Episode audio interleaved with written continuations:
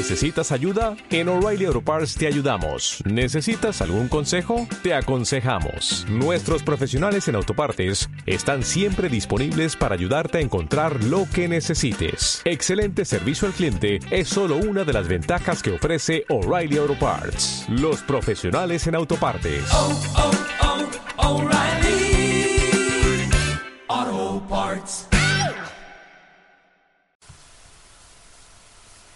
Cuando tenía unos trece años de edad, la pequeña era íntima de su hermana mayor y se sintió muy orgullosa de recibir sus confidencias cuando ésta se prometió en secreto y luego se casó. Compartir el secreto de una persona mayor equivalía a ser admitida entre los adultos. Durante algún tiempo vivió en casa de su hermana, pero cuando ésta le anunció que iba a comprar un bebé, Nancy sintió celos de su cuñado y del niño que vendría. Le resultaba insoportable ser tratada de nuevo como si fuese una niña con quien hubiese que andar con tapujos empezó a experimentar trastornos internos y quiso que la operasen de apendicitis. La operación tuvo éxito, pero durante su permanencia en el hospital, Nancy vivió en medio de una terrible agitación. Tenía violentas escenas con la enfermera, a quien aborrecía con toda su alma. Trató de seducir al médico, le daba citas, se mostraba provocativa y exigía, en medio de crisis nerviosa, que la tratase como una mujer. Se acusaba de ser responsable de la muerte de un hermanito, sobrevenida años antes y sobre todo estaba segura de que no le habían estirpado el apéndice y que habían olvidado un escalpelo en su estómago. Exigía que la examinasen por rayos X, sobre texto de haberse tragado una moneda. Este deseo de sufrir una operación, y en particular la de la ablación del apéndice, se encuentra con frecuencia a esa edad. Las muchachitas expresan de ese modo su temor a la violación, el embarazo y el parto.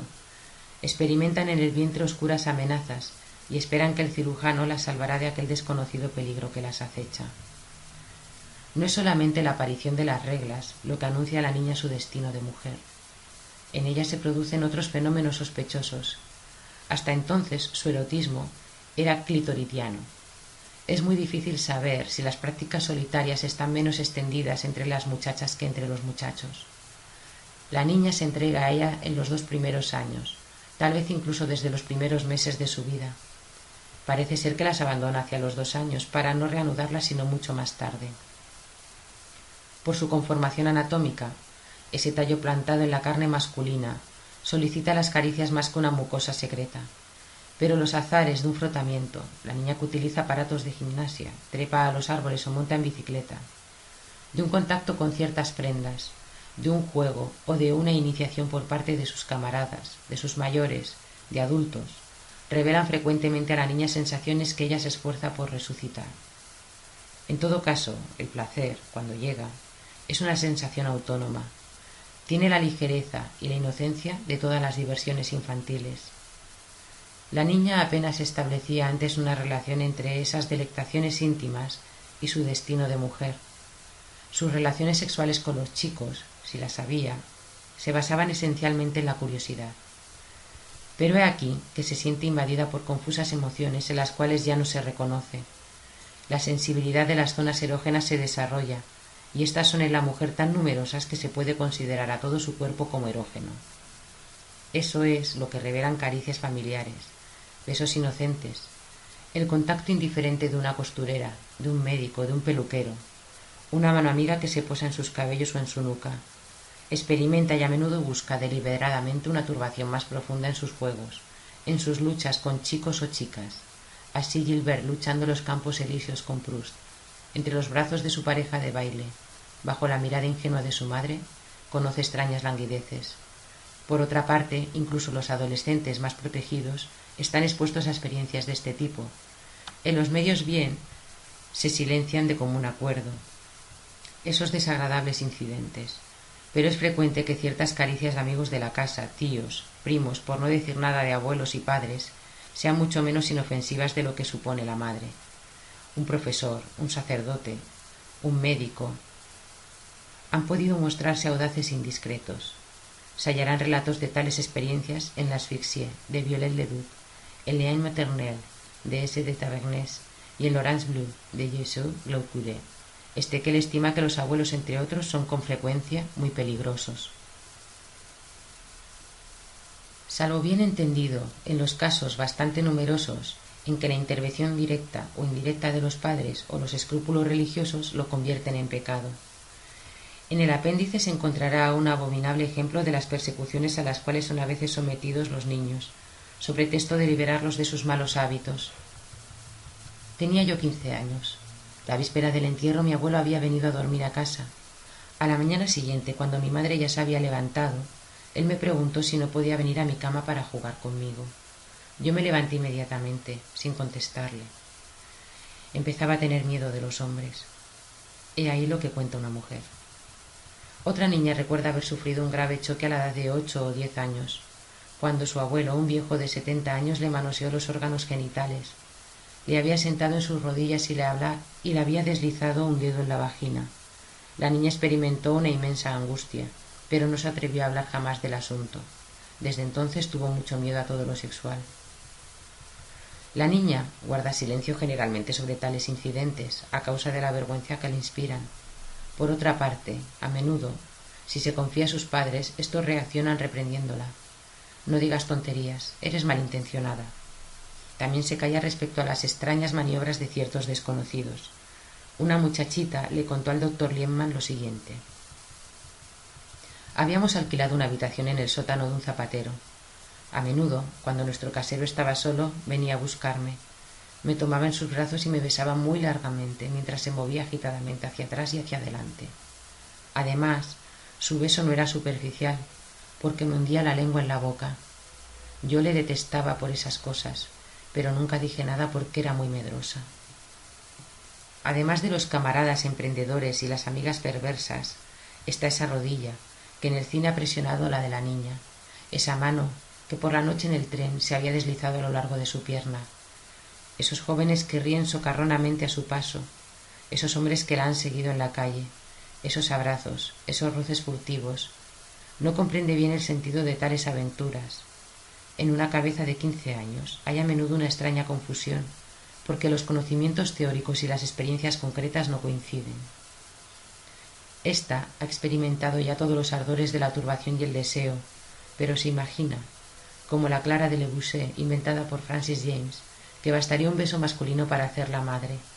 Aquella tiene ideas exactas sobre la anatomía genital, pero cuando su pareja de baile la estrecha contra sí, toma por jaqueca la emoción que experimenta. Seguramente las jóvenes de hoy están mejor informadas que las de antes. Sin embargo, algunos psiquiatras afirman que más de una adolescente ignora todavía que los órganos sexuales tienen otro uso además del urinario, de todos modos, establecen escasa relación entre sus emociones sexuales y la existencia de sus órganos genitales, puesto que ningún signo tan preciso como la erección masculina les indica esa correlación. Entre sus ensueños románticos relativos al hombre, al amor y la crudeza de ciertos hechos que les son revelados, existe tal hiato que no inventan entre ellos ninguna síntesis. Munier cuenta que se había juramentado con otras amigas para observar cómo estaba un hecho un hombre y contárselo a las demás. Habiendo entrado expresamente sin llamar en la habitación paterna, lo describía así. Se parece a una butifarra, es decir, que es como un rodillo y luego hay una cosa redondeada. Era difícil de explicar, hice un dibujo, hice incluso tres, y cada una de nosotras llevaba el suyo escondido en el corpiño, y de vez en cuando estallaba de risa al contemplarlo. Luego permanecía soñadora. ¿Cómo establecíamos unas niñas tan inocentes como nosotras una relación entre aquel objeto y las canciones sentimentales? Los lindos relatos novelescos donde el amor todo respeto, timidez suspiros y besamanos es subliminado hasta convertirlo en eunuco. No obstante, a través de sus lecturas, sus conversaciones, los espectáculos y las palabras que ha sorprendido, la jovencita da un sentido a la turbación de su carne. Se hace llamada, deseo. En sus fiebres, estremecimientos, humedades, malestares inciertos, su cuerpo adquiere una nueva e inquietante dimensión.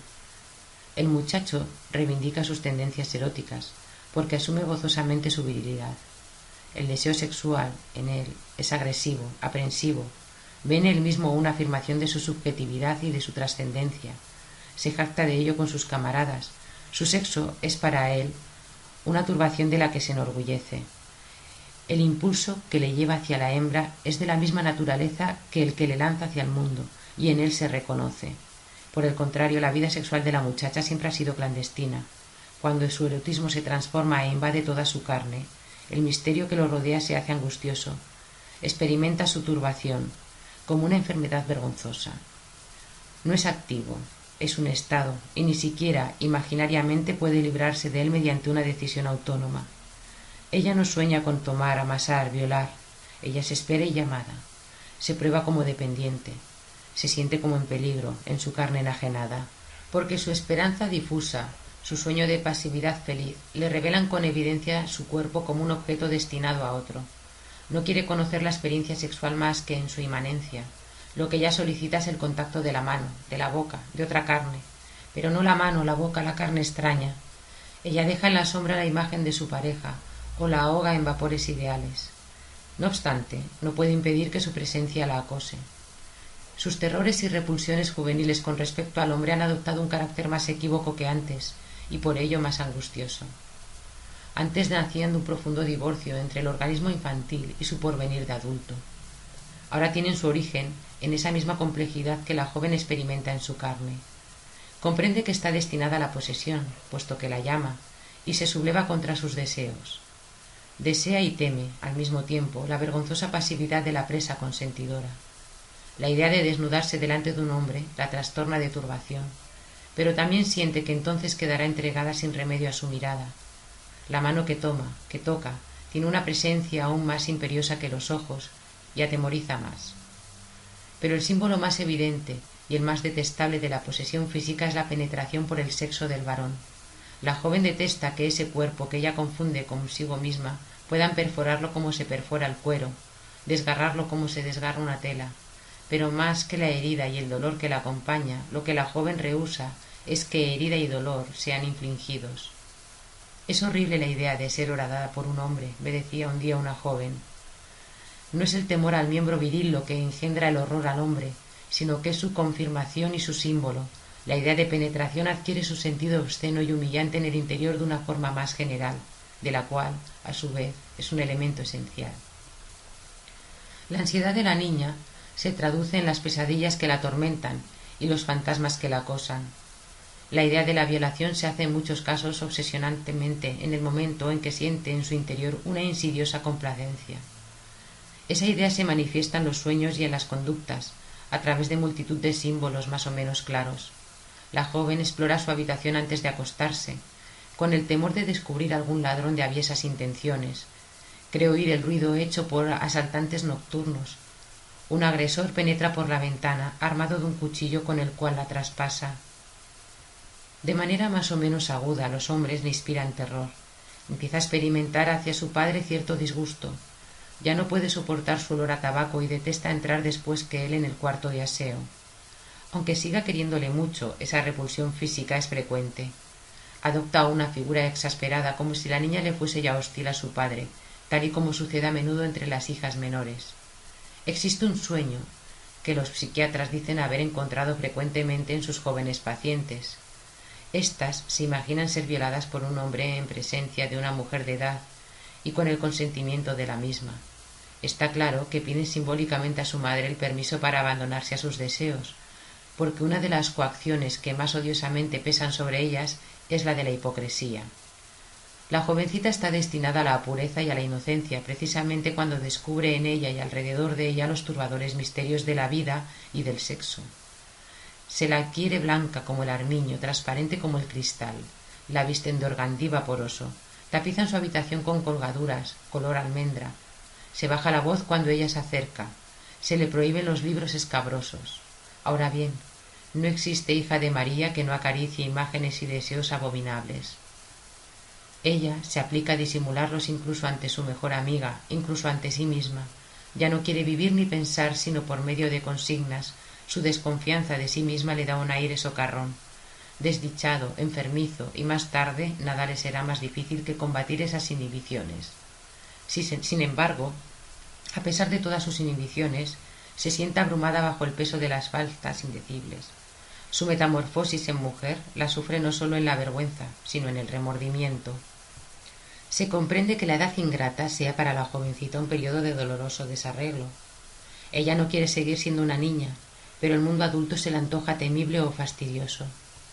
Así pues, deseaba crecer, pero jamás pensaba seriamente en llevar la vida que yo veía llevaban los adultos, dice Coleta Audry. Y así se alimentaba en mi interior la voluntad de crecer sin asumir jamás la condición de adulta, sin hacerme nunca solidaria de los padres, de las amas de casa, de los cabezas de familia. Ella hubiera querido manumitirse del yugo de su madre, pero al mismo tiempo siente una ardiente necesidad de su protección. Son las faltas que pesan sobre su conciencia, prácticas solitarias, amistades equívocas, malas lecturas, las que le hacen necesario ese refugio. La carta siguiente, escrita a una amiga por una muchachita de quince años, es característica. Mamá quiere que lleve un vestido largo al baile que van a dar en casa de los X. Mi primer vestido largo, y se asombra de que yo no quiera. He suplicado que me deje llevar mi vestidito rosa por última vez. Tengo tanto miedo. Me parece que si me pongo el vestido largo, mamá partirá para un largo viaje y no sé cuándo volverá. ¿No es estúpido?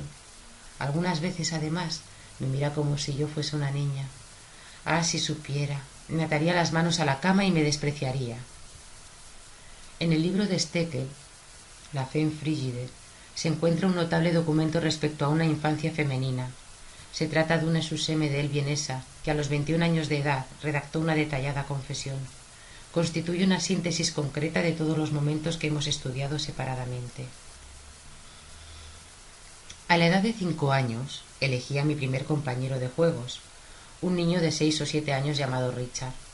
Siempre había deseado yo saber cómo se reconoce que un niño es varón o hembra. Me decían que por los pendientes, por la nariz. Me contentaba con esta explicación, aunque sin dejar de tener la impresión de que me ocultaban algo. Un día, Richard quiso de pronto hacer pis. Se me ocurrió la idea de prestarle mi orinal. Al ver su miembro, algo absolutamente sorprendente para mí, grité con gozo. ¿Pero qué tienes ahí? ¡Qué bonito! Señor, yo también quisiera tener uno y al mismo tiempo se lo tocaba usadamente. Una tía lo sorprende y a partir de entonces los niños son muy vigilados. A los nueve años juega al matrimonio con otros dos niños de ocho y diez años y también al médico. Le toca los órganos genitales y un día uno de los chicos le toca con el sexo. Luego le dice que sus padres hicieron lo mismo cuando se casaron. Yo estaba indignadísima. Oh, no, ellos no habían hecho una cosa tan fea. Continúan durante largo tiempo esos juegos y mantiene una gran amistad amorosa y sexual con los dos chicos. Su tía la sorprende un día y se produce una espantosa escena, en el curso de la cual amenaza con meterla en un correccional.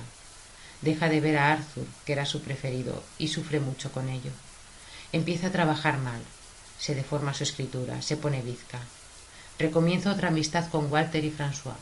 Walter ocupa todos mis pensamientos y todos mis sentidos le permitía que me tocase por debajo de la falda estando de pie o sentada delante de él, mientras escribía.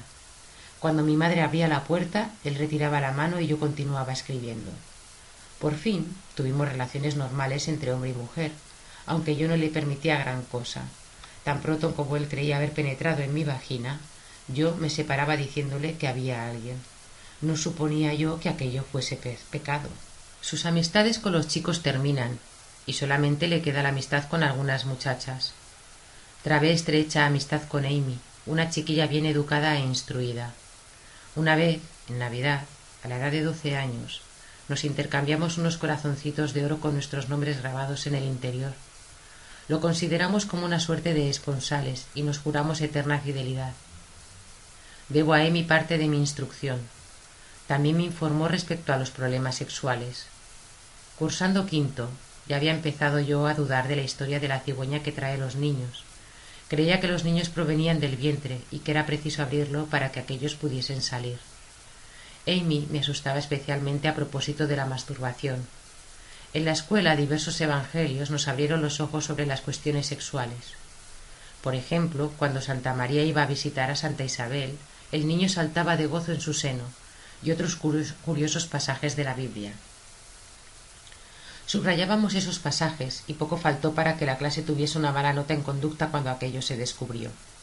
Amy me mostró también el recuerdo de nueve meses, de que habla Silder en Los bandidos. El padre de Amy fue trasladado y yo me quedé sola de nuevo. Nos escribíamos utilizando una escritura secreta de nuestra invención, pero me sentía muy sola. trabé estrecha amistad con una pequeña judía llamada Hedel. En una ocasión, Amy me sorprendió saliendo de la escuela en compañía de Hedel y me hizo una escena de celos. Permanecí con Hedel hasta nuestro, hasta nuestro ingreso en la escuela de comercio y éramos las mejores amigas del mundo, soñando con convertirnos en cuñadas más adelante, porque me había enamorado de un hermano suyo que era estudiante. Cuando éste me abordaba, me llenaba de confusión hasta el punto de responderle de manera ridícula. En la hora del crepúsculo, apretadas, Hedel y yo, una contra otra, en el pequeño sofá, lloraba a lágrima viva sin saber por qué cuando él tocaba el piano. Antes de mi amistad con Hedel, frecuenté durante varias semanas la compañía de cierta ella, hija de gente pobre. Ella había observado a sus padres en un tete despertada por el ruido de la cama. Me dijo que su padre se había tendido encima de su madre, que ésta había gritado terriblemente y el padre le había dicho Ve a lavarte enseguida, para que no haya nada. Me intrigó la conducta del padre. Le rehuía en la calle y sentía una profunda piedad por su madre, quien debía de haber sufrido mucho para gritar de aquel modo. Hablé con otra compañera de la longitud del pene, que en cierta ocasión oí decir que era de doce a quince centímetros. Durante la lección de costura cogíamos la cinta métrica para medir a partir del lugar en cuestión a lo largo del vientre por encima de nuestras faldas. Evidentemente llegábamos por lo menos hasta el ombligo, y nos espantaba la idea de ser literalmente empaladas cuando nos casásemos. Ve a un perro popular con una perra. Si veía en la calle orinar a un caballo no podía apartar la mirada. Tal vez se dirá, aunque se trate de un caso normal y no patológico, que esa niña era de una excepcional perversidad, pero solo era una niña menos vigilada que otras. Si la curiosidad y los deseos de muchachas bien educadas no se traducen en actos, no por ello existen menos bajo la forma de juegos y fantasmas. Conocí en otro tiempo a una joven muy piadosa y de una desconcertante inocencia, que luego se convirtió en una cumplida mujer, impregnada de maternidad y devoción, que una noche confió, toda trémula, a una hermana mayor. Qué maravilloso debe de ser desnudarse delante de un hombre. Supongamos que tú eres mi marido, y empezó a desvestirse toda temblorosa de emoción. Ninguna educación puede impedir que la niña tome conciencia de su cuerpo y sueñe con su destino todo lo más se le puede imponer estrictas inhibiciones que luego pesarán sobre toda su vida sexual. Lo deseable sería, por el contrario, que se la enseñase a aceptarse sin complacencia y sin vergüenza. Se comprende ahora qué drama desgarra al adolescente en el momento de la pubertad. No puede convertirse en una persona mayor sin aceptar su feminidad. Ya sabía ella que su sexo la condenaba a una existencia mutilada e inmutable, ahora lo descubre bajo la figura de una enfermedad impura y de un crimen oscuro. Su inferioridad sólo se tomaba en principio como una privación. La ausencia de pene se ha convertido en una mancilla y culpa, herida y avergonzada, inquieta y culpable. Así se encamina la joven hacia el porvenir. Capítulo 2. La joven. Durante toda su infancia, la niña se ha sentido vejada y mutilada, pero no obstante se tenía por individuo autónomo. En sus relaciones con sus padres, sus amigos, en sus estudios y sus juegos, se descubría en el presente como una trascendencia. No hacía sino soñar su futura pasividad. Una vez puber, el porvenir no sólo se acerca, sino que se instala en su cuerpo, se transforma en la más concreta realidad. Conserva el carácter fatal que siempre ha tenido. Mientras el adolescente se encamina activamente hacia la edad adulta, la joven acecha la apertura de ese periodo nuevo, imprevisible, cuya trama ya está urdida y hacia la cual la arrastra el tiempo.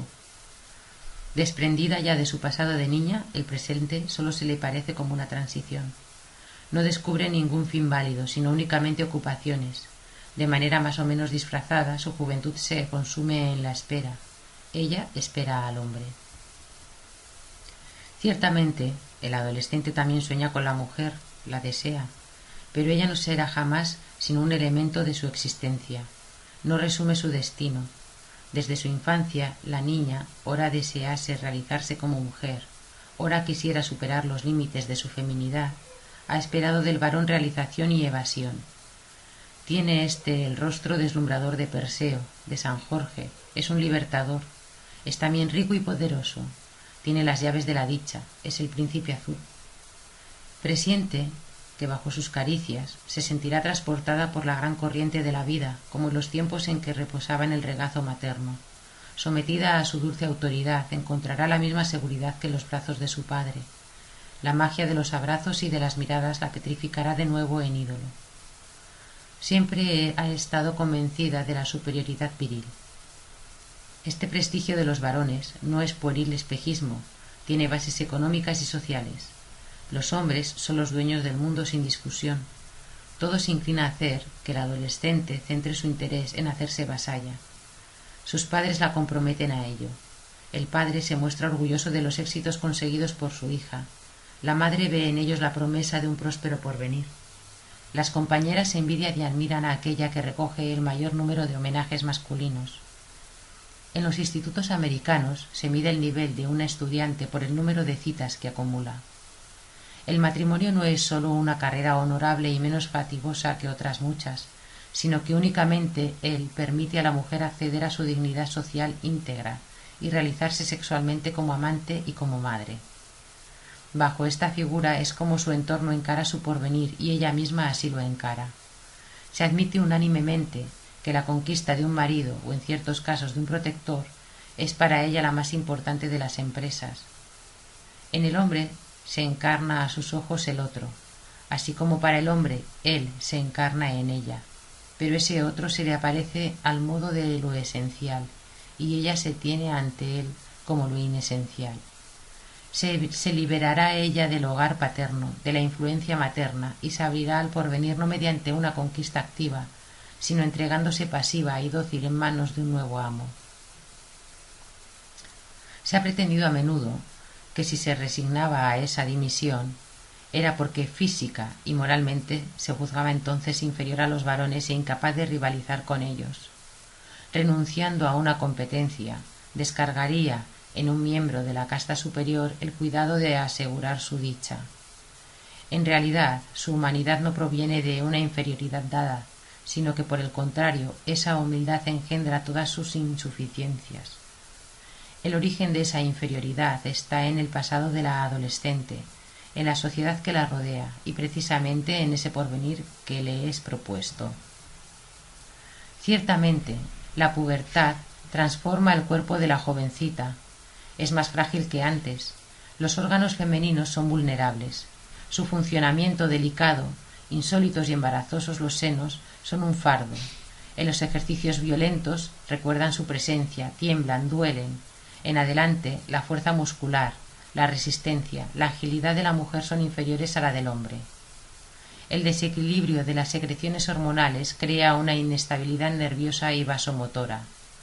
La crisis menstrual es dolorosa. Jaquecas, cansancio, dolores de vientre hacen penosas y hasta imposibles las actividades normales. A esos malestares se añaden con frecuencia trastornos psíquicos.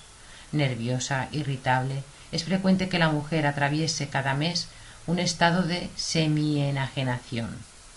El control del sistema nervioso y del sistema simpático por parte de los centros deja de estar asegurado. Los trastornos de la circulación y ciertas autointoxicaciones hacen del cuerpo una pantalla que se interpone entre la mujer y el mundo, una bruma ardiente que pesa sobre ella, la asfixia y la separa. A través de esa carne doliente y pasiva, el universo entero es un fardo demasiado pesado oprimida, sumergida, se convierte en una extraña para sí misma por el hecho de que es extraña para el resto del mundo.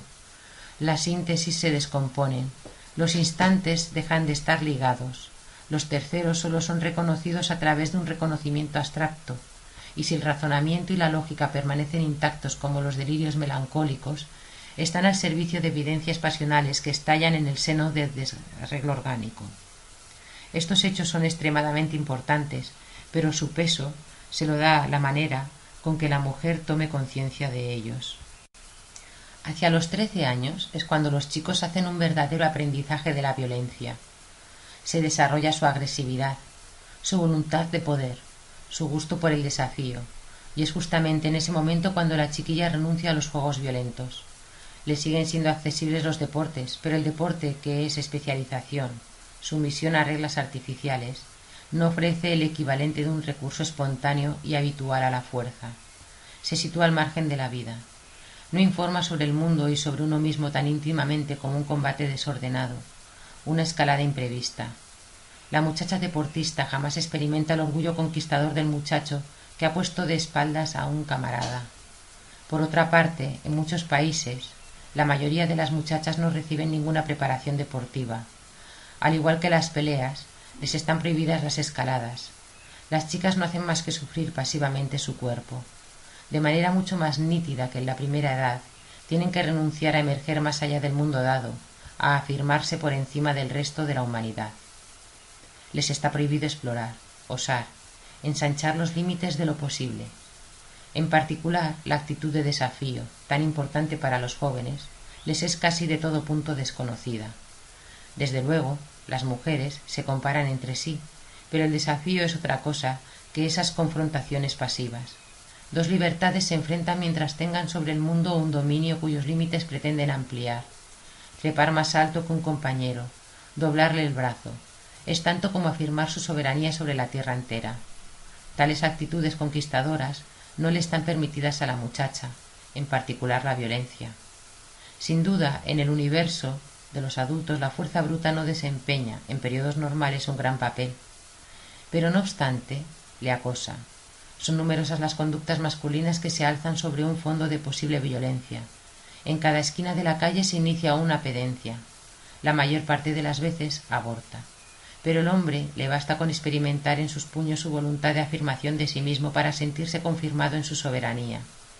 Contra toda afrenta, contra toda tentativa de reducirlo a objeto, el varón tiene el recurso de golpear, de expresarse a los golpes. No, se deja trascender por otro, se encuentra en el corazón de su subjetividad. La violencia no es la prueba auténtica de la adhesión de cada cual a sí mismo, a sus pasiones, a su propia voluntad, Rechazarla radicalmente es rechazar toda la verdad objetiva, es encerrarse en una subjetividad abstracta. Una cólera, una revuelta que no pasea los músculos, es imaginaria. Es una terrible frustración no poder inscribir los movimientos del corazón en la faz de la tierra. En el sur de Estados Unidos, a un negro le es rigurosamente imposible usar la violencia con respecto a los blancos. Esta consigna es la clave de esa misteriosa alma negra, la forma en que el negro se experimenta en el mundo blanco, las conductas mediante las cuales se adapta al mismo, las compensaciones que busca, toda su manera de sentir y de obrar, se explican a partir de la pasividad a la cual está condenado. Durante la ocupación, los franceses que habían decidido no dejarse llevar actitudes violentas contra los ocupantes, ni siquiera en caso de provocación, ya fuese por prudencia egoísta o porque tuviesen exigentes deberes que cumplir, sentían profundamente trastornada su situación en el mundo, pues del capricho de otro dependía el que fuesen convertidos en objetos. Su subjetividad ya no podía expresarse concretamente, no era más que un fenómeno secundario. Así pues, el universo tiene un rostro completamente distinto para el adolescente, a quien está permitido testimoniar imperiosamente sobre sí mismo, que para la adolescente cuyos sentimientos están privados de eficacia inmediata. Aquel pone sin cesar al mundo en tela de juicio. Puede sublevarse a cada instante contra el hecho dado, y por tanto tiene la impresión, cuando lo acepta, de confirmarlo activamente. Esta no hace sino sufrirlo. El mundo se define sin ella y tiene una faz inmutable. Esta impotencia física se traduce por una timidez más general, no cree en una fuerza que no ha experimentado en su cuerpo, no se atreve a emprender, a sublevarse, a inventar. Destinada a la docilidad, a la resignación, no puede más que aceptar en la sociedad un lugar ya preparado. Toma el orden de las cosas como algo dado. Me contaba una mujer que durante toda su juventud había negado con la osca mala fe de su debilidad física. Admitirla hubiese sido tanto como perder el gusto y el valor de emprender cualquier cosa, aunque fuesen los dominios intelectual o político. He conocido a una joven educada como un chico y excepcionalmente vigorosa, que se creía tan fuerte como un hombre, aunque era muy bonita y aunque todos los meses tenía las reglas dolorosas.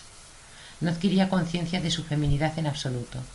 Tenía la brusquedad, la exuberancia vital y las iniciativas de un muchacho, y también sus audacias. No vacilaba en intervenir en plena calle a puñetazo limpio si veía que molestaban a un niño o a una mujer. Una o dos experiencias desdichadas le revelaron que la fuerza bruta está del lado de los varones.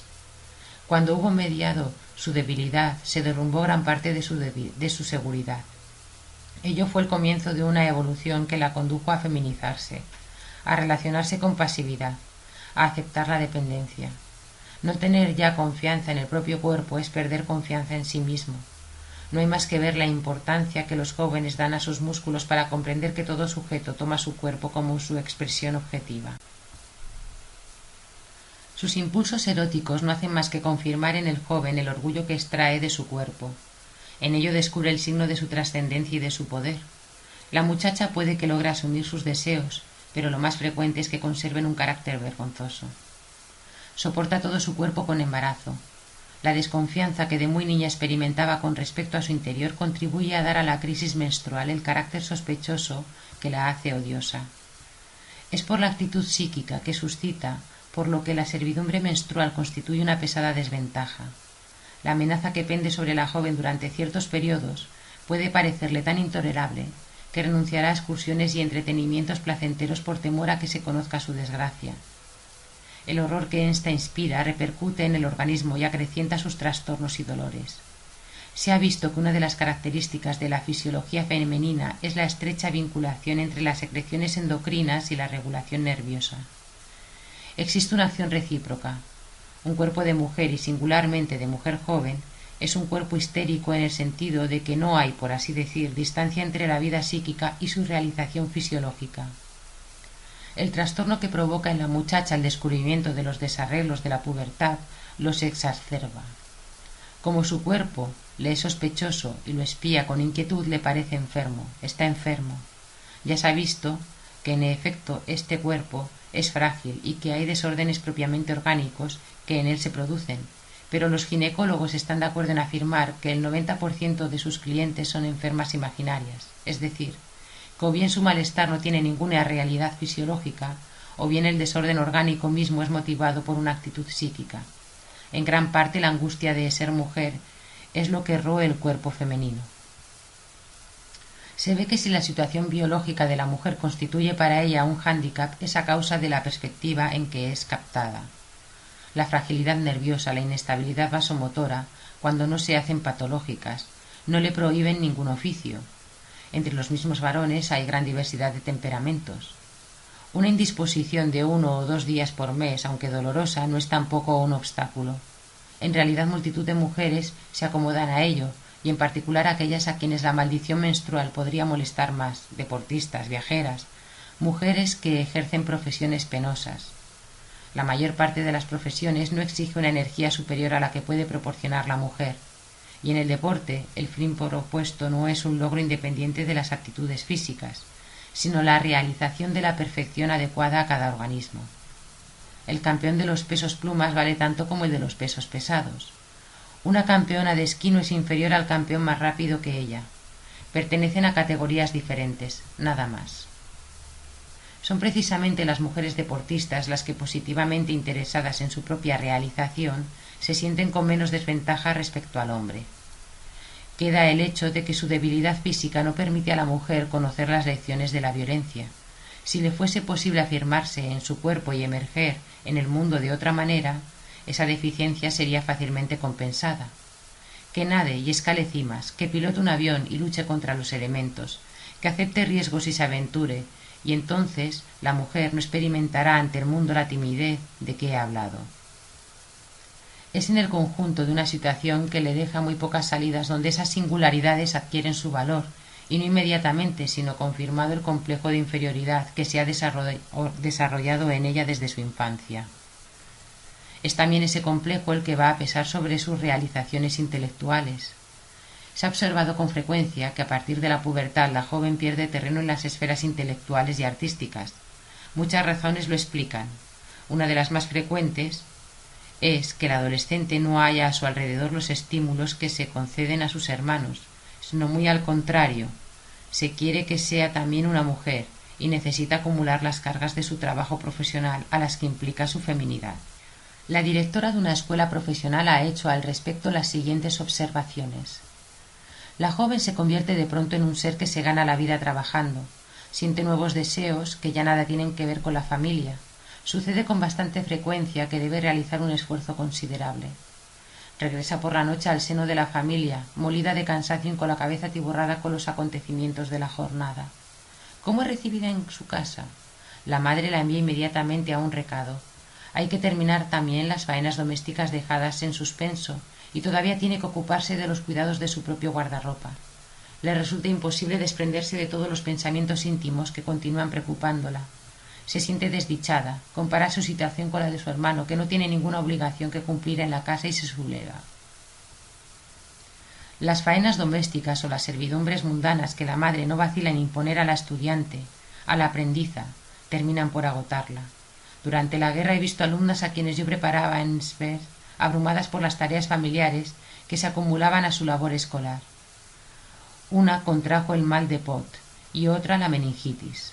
La madre, ya se verá, es sordamente hostil a la manumisión de su hija y más o menos deliberadamente se dedica a abejarla. Se respeta el esfuerzo que realiza el adolescente para convertirse en hombre y ya se le reconoce una gran libertad. De la muchacha se exige que permanezca en casa, se vigilan sus salidas, no se la estimula en modo alguno para que se tome en sus manos sus propias distracciones y placeres.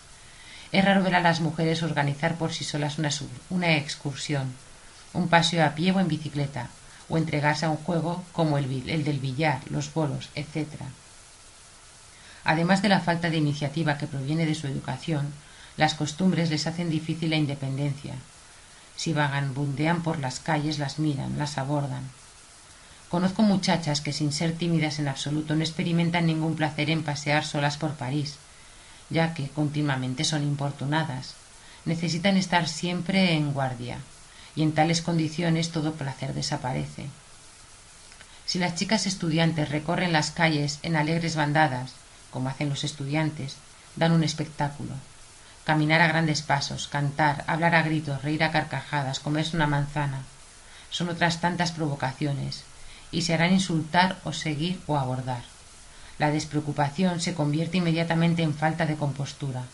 Ese control de sí misma al que está obligada la mujer y que en la joven bien educada se transforma en una segunda naturaleza, mata la espontaneidad. La exuberancia viva es cohibida. Ello produce tensión y tedio.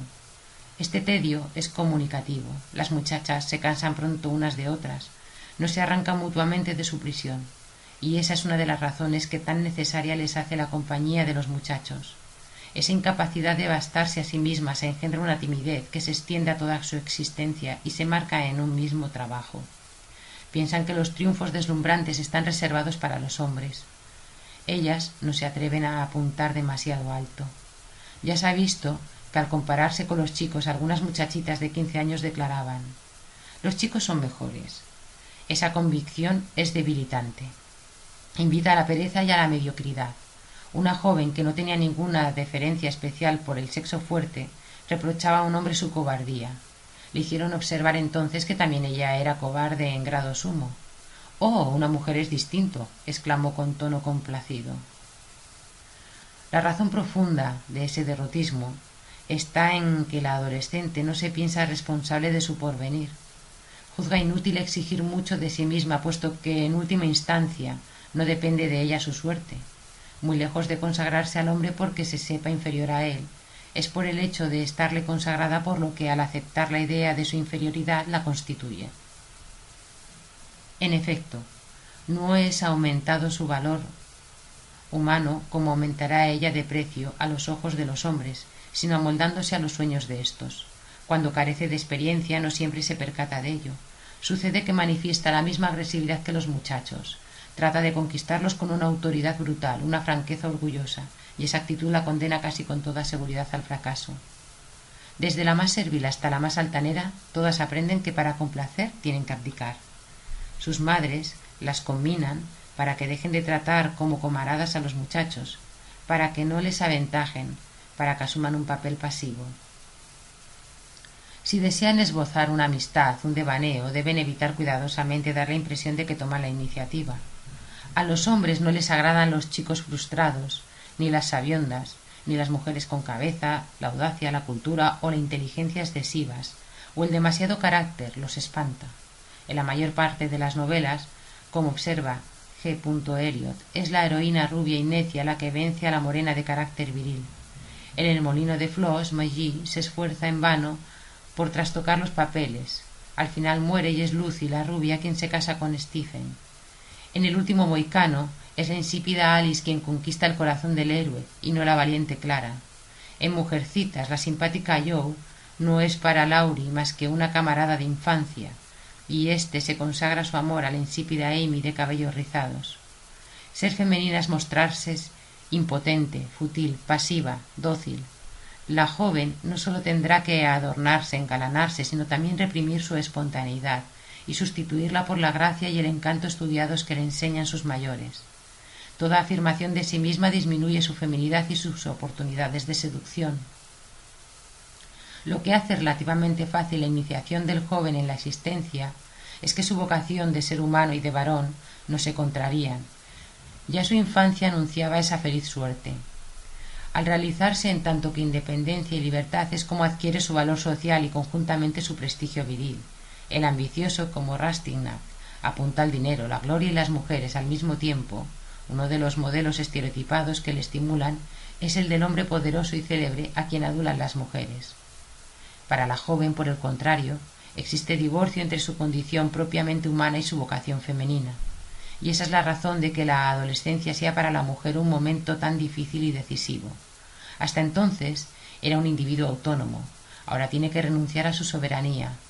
No sólo se siente desgarrada como sus hermanos entre el pasado y el porvenir, sino que además estalla un conflicto entre su reivindicación original, que es la de ser sujeto, actividad, libertad, por un lado, y por otro, sus tendencias eróticas y las solicitaciones sociales que le invitan a asumirse como objeto pasivo. La mujer se toma espontáneamente como lo esencial. ¿Cómo se resolverá a convertirse en lo inesencial? Pero si no puedo realizarme más que en otro tanto, ¿cómo renunciar a mi yo? He ahí el angustioso dilema ante el cual se, debate la mujer en Agarad, oscilando entre el deseo y la repugnancia, entre la esperanza y el temor, está todavía en suspenso entre el momento de la independencia infantil y el de la sumisión femenina, y es esa incertidumbre la que al salir de la edad ingrata le da un gusto ácido de fruta verde. La joven reacciona ante su situación de manera muy diferente según sus predilecciones anteriores. La mujercita, la matrona en ciernes, puede resignarse fácilmente a su metamorfosis. Sin embargo, puede también haber adquirido en su condición de madrecita un gusto por la utilidad que la lleve a rebelarse contra el yugo masculino. Está pronta a fundar un matriarcado, no a convertirse en objeto erótico y servil. Tal será a menudo el caso de las hermanas mayores que han asumido muy jóvenes importantes responsabilidades. Al descubrirse mujer, el muchacho frustrado experimenta a veces una decepción tan abrasadora que puede conducirla directamente a la homosexualidad. No obstante, lo que ella buscaba en la independencia y la violencia era la posesión del mundo. Puede no querer renunciar al poder de su feminidad, a las experiencias de la maternidad, a toda una parte de su destino. Generalmente a través de ciertas resistencias la joven consiente en su feminidad, en el estadio de la coquetería infantil, frente a su padre, en sus ensueños eróticos, ya ha conocido el encanto de la pasividad. Descubre su poder, con la vergüenza que le inspira su carne. Se mezcla muy pronto la vanidad. Esa mano que la ha conmocionado, esa mirada que la ha turbado, eran una llamada, una plegaria. Su cuerpo se le aparece como dotado de virtudes mágicas. Es un tesoro, un arma. Está orgullosa de él. Su coquetería, que a menudo había desaparecido durante los años de infancia autónoma, resucita. Hace pruebas con afeites y peinados. En lugar de disimular sus senos, se los frota para que se desarrollen. Estudia su sonrisa en el espejo.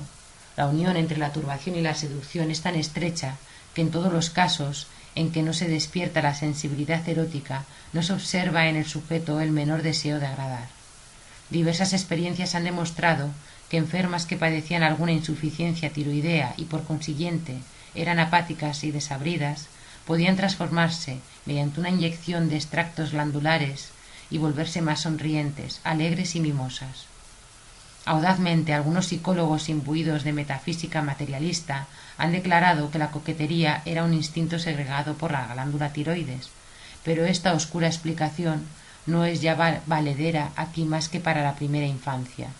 El hecho es que en todos los casos de deficiencia orgánica, linfatismo, anemia, etc., el cuerpo es sufrido como un fardo, extraño, hostil, no espera ni promete nada, cuando se encuentra su equilibrio y su vitalidad, el sujeto lo reconoce inmediatamente como suyo y a través de él se trasciende hacia otro. Para la joven, la trascendencia erótica consiste en habituarse a hacerse presa. Se convierte en objeto y se capta como objeto. Como sorpresa descubre este nuevo aspecto de su ser. Le parece que se desdobla. En lugar de coincidir exactamente, exactamente consigo misma, he ahí que se pone a existir afuera, Así, en la invitación al vals de Rosamund Le Mans, se ve a Olivia descubrir ante el espejo una figura desconocida. Es el ella objeto que se yergue súbitamente frente a ella, y la joven experimenta una emoción prontamente disipada, pero que la trastorna profundamente. Desde hacía algún tiempo, una emoción particular acompañaba el momento en que se veía en que se contemplaba así, de arriba abajo, de manera imprevista y extraña, sucedía que veía delante de ella una extraña, a un ser nuevo. Había ocurrido eso en dos o tres ocasiones. Se contemplaba en un espejo, se veía, pero ¿qué sucedía?